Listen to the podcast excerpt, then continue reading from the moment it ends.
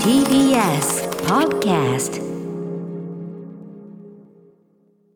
はい、水曜日です。日比さん、よろしくお願いします。はいよろしくお願いします今日はスタジオにね、私、この前に、あの、マイゲームマイライフというゲームの番組ね、えー木曜日の夜、えっ、と、この番組終わった後ね、えー9時からやってるやつの収録が水曜日にはありがちでございまして、ほうほう今日はそれだったので、はいあの、参上しておりまして。はい、第6スタジオにおはい伝えしております。そしてですね、あの、各曜日パートナーにようやくお渡しができるということで、森田義満先生がお渡ししている次第なんでございます。いやー、もう本当に言葉通り、そしていろんな意味でえー重たいでございま重す。たすいませんね、この番組、ちょっとこの番組でやったらと私がこの話してるんで、ちょっと重みが増してるところあるかもしれませんが、い本当にね。やいやいやなんかいよいよこう世に出たんだなという、うんねなんか私はただあのお隣で拝見してた拝読しただけですけれども、いね、作ってる間ね僕がその子にやっててなんて話をまねた書いて書いて書いねて書き直してっていう話を聞いてたので、ましたからいや我が子が世に出たわけですそうそういうね。ことでございます。お疲れ様でしたちょっとこれに関してですね、じゃあこれメール先読もうかな。はいタタタントさん、えーあいろんな方からメールね、感想メールとかいただいてありがとうございます。えっと昨日の放送ですでに歌丸さんと三沢和子さんのサイン入り森田義満前映画がすでに置いてある書店があると知り、そうなんです。あの正式には9月16日発売で。うんえーなんでかなり早めにね、要するにサイン本は先に置いてあってすごいですよね。サイン本が先に置いてある。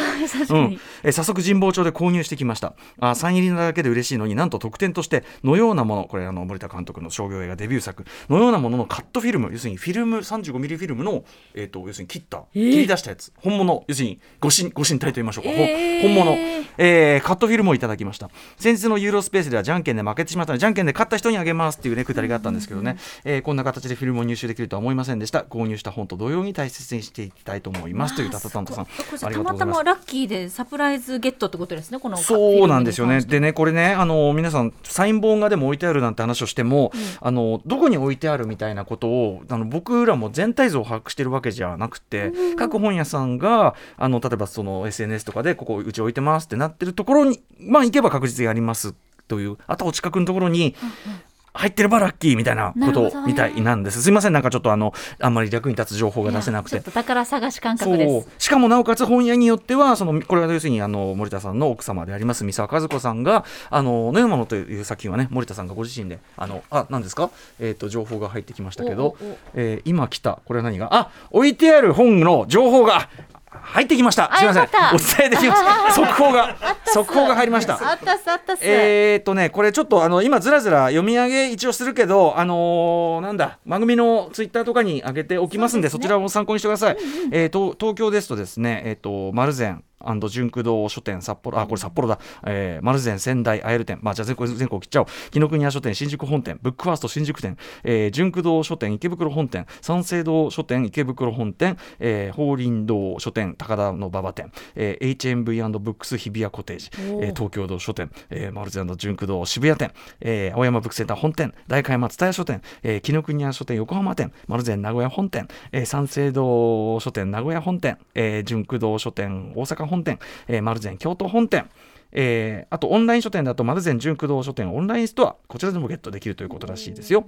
でえっとちなみにですねそうそうそうこれ丸善純駆動本店のこれはえっと、10月31日日曜日に私夜19時半から9時まで、あのー浅草キッドの、えっと、水道橋博士と、この本の観光記念、えっと、トークイベントこれ配信のみになるんですがでこれをこれのチケットがその視聴のみのチケット1500円なんですけど、本がセットになってるやつっていうのがあってこれえっと7900円なんですかね。7900円でなおかつサイン付きだからそのチケットプラスこの本でサイン付きとこれだったら確実に手に入るというのがあるみたいなんでこちら,、はい、こちらなんかもお勧めします。あのサイン本が置いてある本や、まあ、もちろん売り切れはねあのごめんといったところでございます。ごめんなさいといったところですけどもあのリストは後ほど番組の公式ツイッターかな、まあ、そのっちの方に上げておきたいと思いますんで、はい。そちらをご参照ください。すみませんまたねこの本の話ばっかりして申し訳ございません。じゃあもうどんどんどんどんこれから反響がまた届くわけですね。そうですね。本ってやっぱりその CD とかと違って事前にサンプルを配るみたいなそういうシステムなくて、まあ、割と出来上がってそこから先みたいなことなんで、ど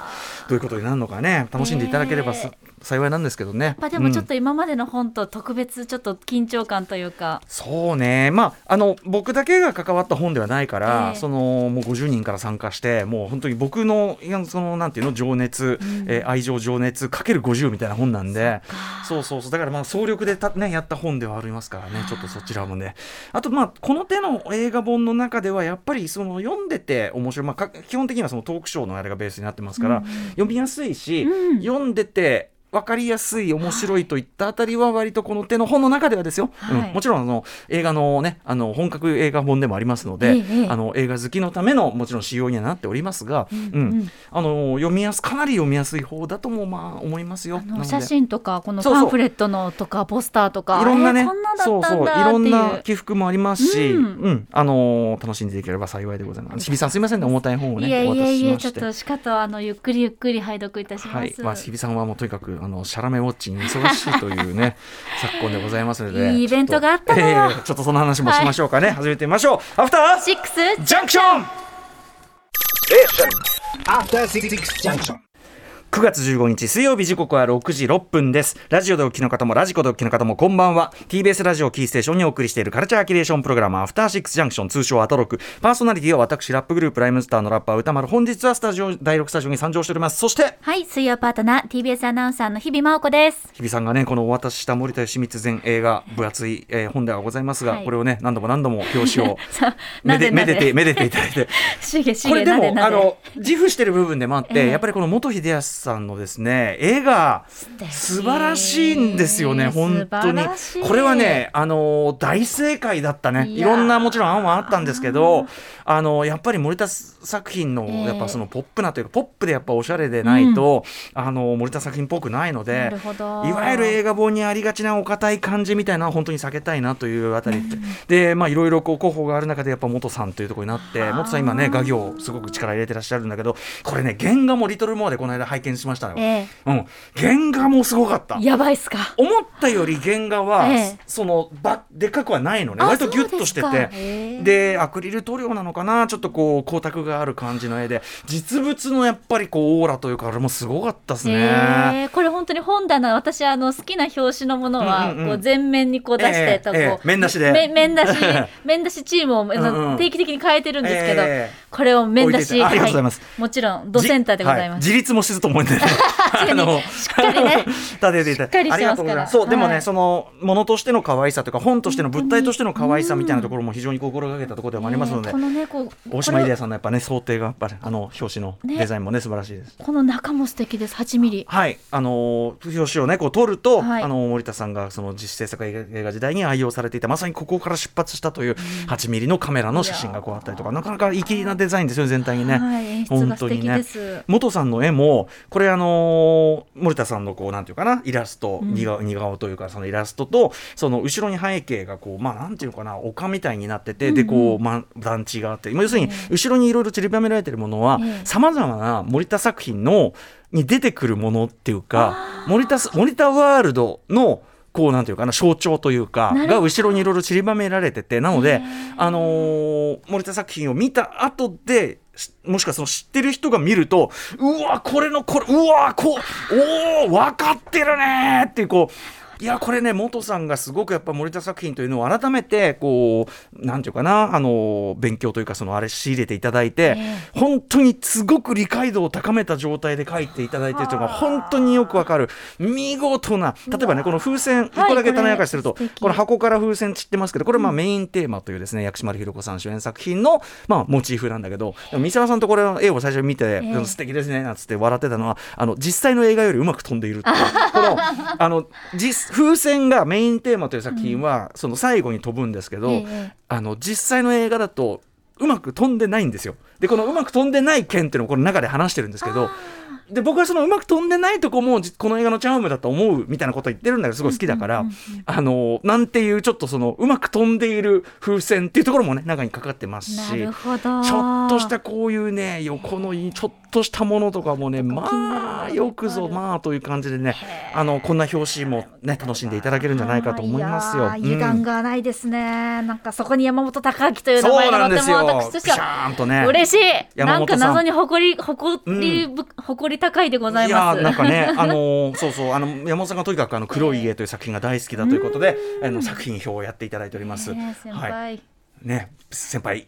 ね 輝いてくださいね そんな感じで、はい。今日はねあのー気温もなんかいい感じで今日なんかちょうどこう暑くもなく寒くもなくはい。上着着ててもいいし脱いでもいいし、ねえ。もうそのどっちにも転べるというねそう。もう素晴らしい気候になってきた。なんかちょうど先週なんか夏ロスですうだうだなんて言ってましたけど、今日はそのロスをもう圧倒的に塗り替えてくれるような、秋の。秋のこうちょうどいい。そう風もね吹いてて。金木犀の香りがようやくちょっと落ち着いてきたから、うんうんうん。あんまりこううわ金木犀ガッてこない、こう程よいこう品のある漂い方。品のある漂い方、うん。そうですよね。僕もだからあの久々に外が気持ちいいって感覚があったから、はい。あの赤坂を、まあ、今日のねあのライブダイレクトのゲストの風雲さんのいろんな作品を聞きながら 散歩ちょっとテラスでお茶しましたあね。最高。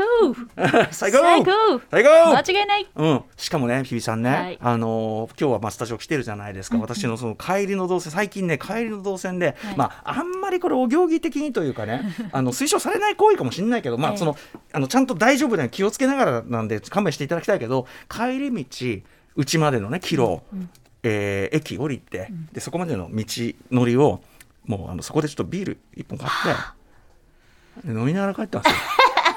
あの周りに人がいないいないです。もちろんいないです。もちろんいない。あの全然ね人いないんです。僕ええ人いないんです全然人いないです。だからそのビール飲みながらええプラプラ帰ってます。うわうわうわ曲聴きながら。何なんですかそれはこれですよ。いやこれこれももう。う想像してだけでウウキウキしちゃう、うんすみませんちゃんと気をつけてますからね、はい。大丈夫です。ねいいいいよね。大丈夫ね。これこれ大丈夫だね。取大丈夫だね。うん。うん。まあそうそうそうそう。取ってるよ。対策そういう感じなんですよ。ねいやいいですねちょっとねそういうちょうどいいまあビールって本当オールシーズン OK ですねそうだしこの私は私個人的には、ええ個人的な好みはもうちょっと寒い方が好みなんだあけど。そうですか。でも歌丸さんってワインのイメージあったから。ああお酒ですか、はい。うんうん、いやもちろんでもビール。も好きですよ。あのただ私そのなんていうんですか尿酸値が高めし、ええ。まあ今はその薬でだいぶ抑されてますからええ。大丈夫なんですけど、あのほっといたら痛風になりますよっていうのがありましたんでだから昔はビールばっかは飲んでましたけどまあでもビールは一杯までぐらいの感じそうですかね。かそうか。でもその貴重な一杯をじゃあそのええこの気候に合わせてチョイスしてるわけですね。やっぱでもそうやって帰る時にやっぱなんかこういいなんつうの、うん。いいねまあ全然いいなーって思います生きてる生きてるそうそうそうって思いますよね。いいよねいいですよ。いい感じがねしますよ。で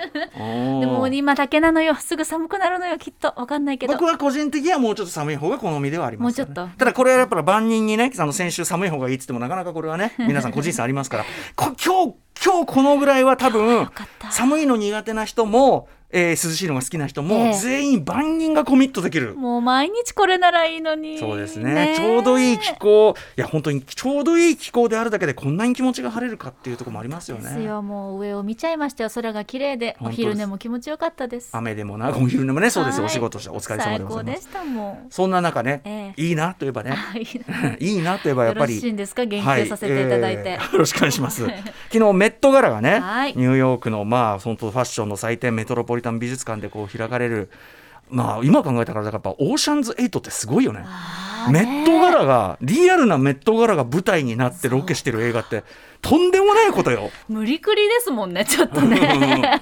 すごいよあれ す本当に。ごいですよね。勇気ある、うん。勇気あるし、うん。メットガラもよく本ね。当に本当に。というメットガラまあええ。ファッションの祭典でございます。毎年楽しみです本当。大坂なおみさんがねこはい。う参加されたなんていうのも話題になってたりしますけど、そこにやはり我らがシャラメがティモシー・シャラメがやってくれましたよやっぱりこの舞台でも。めでたい。やってくれたシャラメ。シシャラメがまたかっこいいんですよこれどうしてが。こうなるの？本当に。シャラメのファッションちょっとぜひ日比さん描写お願いします。白です。白ですね。うんうん。でこれはでもねスーツってこれ言えない。なんかなんかちょっと変わったセットアップ。そのセットアップだよね、ねえだからそのね。サテン地なんですかね白でね。じゃあ文章をそのままはもううん。読み上げますと、サテンのジャケット1920年代のカルティエのヴィンテージピン、カルティエのヴィンテージピンとブローチをつけたスウェットパンツ、そして足元はコンバースですね。これはだからハイダー・アッカーマンさんというそのいつもこの彼が着てるその男のレッドカーペットなどと着るとこの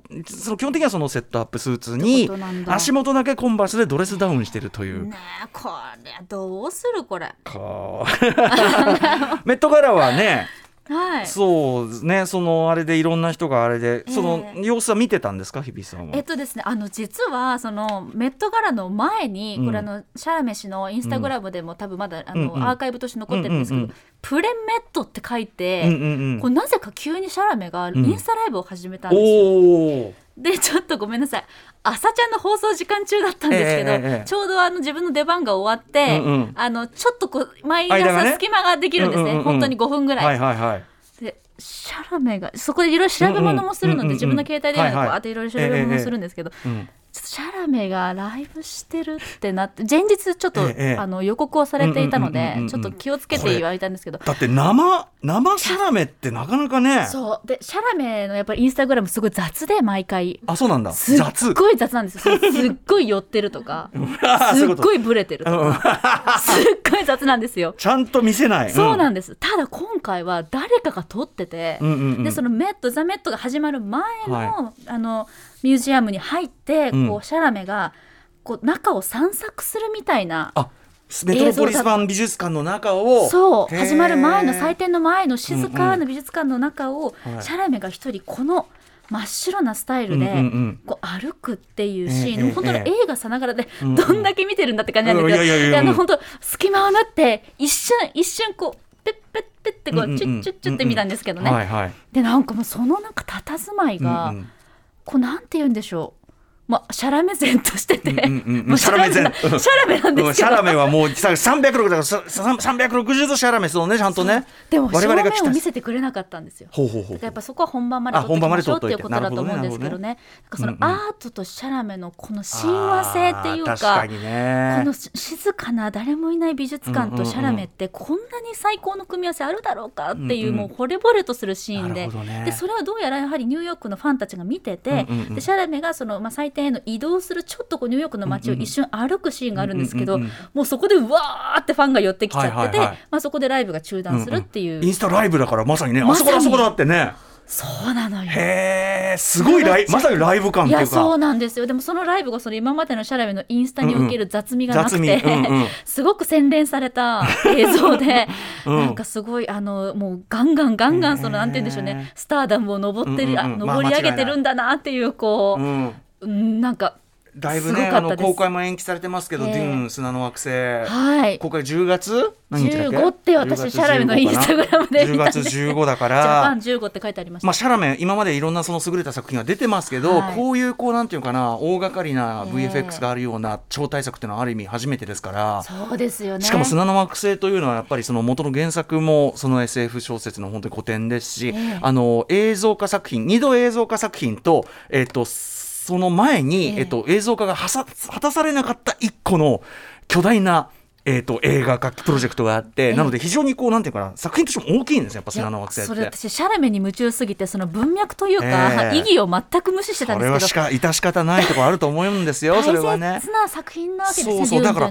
いよいよどのだから公開が伸びてたデューンが公開されるといよいよシャラメのそのスター俳優としての格も一個やっぱ確実に上がりますから。いやーすごいなんか遠いね。え。遠いよ。遠い遠い。いや でももともと遠いんだでもそのいややいやいやでもそのご時世がご時世なら当然来日してなんとかってことをしてたと思いますから今このご時世だから単にできてないだけでこれはシャラメシャラメチャンスは絶対いずれはありますからね。いやいやもうノーチャンスですよそれは。何がですか？いけないいけない。なんでノーチャンスってもう本当画面越しで十分です。あまあね。あのうん。いわゆるあれでしょ？俺の俺のワードで言うあの、はい。網膜に焼きつあのあ焼き付けられたくないっていうか網膜に 映してほしくない。そうそうそう、うん。あの刺激が強すぎる これちなみに足元コンバースっていうドレスダウンは、その80年代とかもすごくこう流行ったというのかな、80年代的ドレスダウンのスタイルでもあって、ええ。あのこの森田芳光全映画の中で、メインまさにメインテーマと薬師丸ひろ子さんでも野村弘信さんがね大抜擢されてまたこの野村弘信さんのあの演技のなんていうんですかね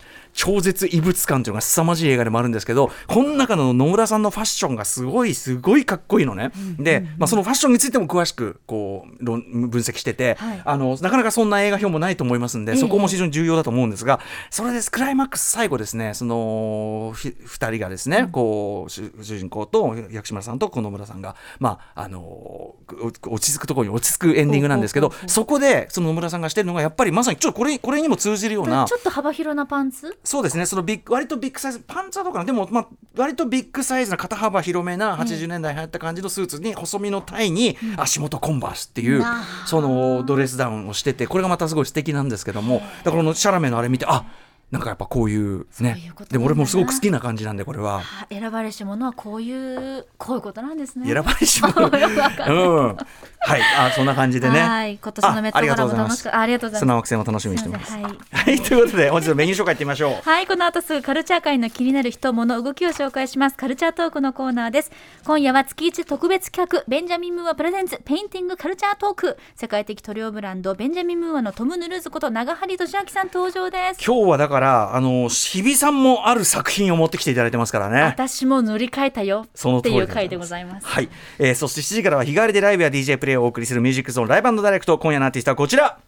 えー EP ジャーゴンを発売したばかり番組初登場4人バンドこれね、えー、と表記が変わってて「ん OON」と書いて「ふーん」と読む、えーバンド。めちゃくちゃかっこいい、えー番組初登場でございます。そしてはい。7時40分頃からは新概念提唱型投稿コーナー。あなたの映画館での思い出や体験談をご紹介。シアター一期一会ですそして8時台の特集コーナービヨンドザカルチャーはこちら。高校演劇2021夏の終わりの報告会 by TBS ラジオ澤田大樹記者。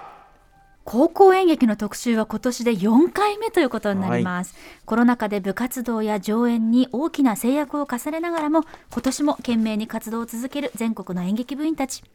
感染拡大のために大会が行えず全国大会への道が閉ざされた地域もある中で今年の高校演劇の全国大会総文祭は和歌山県で行われました。はい、えー出場校とその関係者以外の観客はいないという状況ね、まあ普通じゃない、なかなか厳しい状況ながら、え3日間にわたり熱い舞台が繰り広げられた和歌山総文、えーこの模様をですね、TBS ラジオ国会担当にして、高校演劇の番記者でもある、はい。えー澤田大記者にレポートしていただきます。はい、なかなかですね、もう演劇全体ですけれどもね、うん。高校演劇を見に行けない今、お家で見られる作品も紹介していただきます。そして、澤田記者から何やら重大発表があるようでございます。大なんでしょう？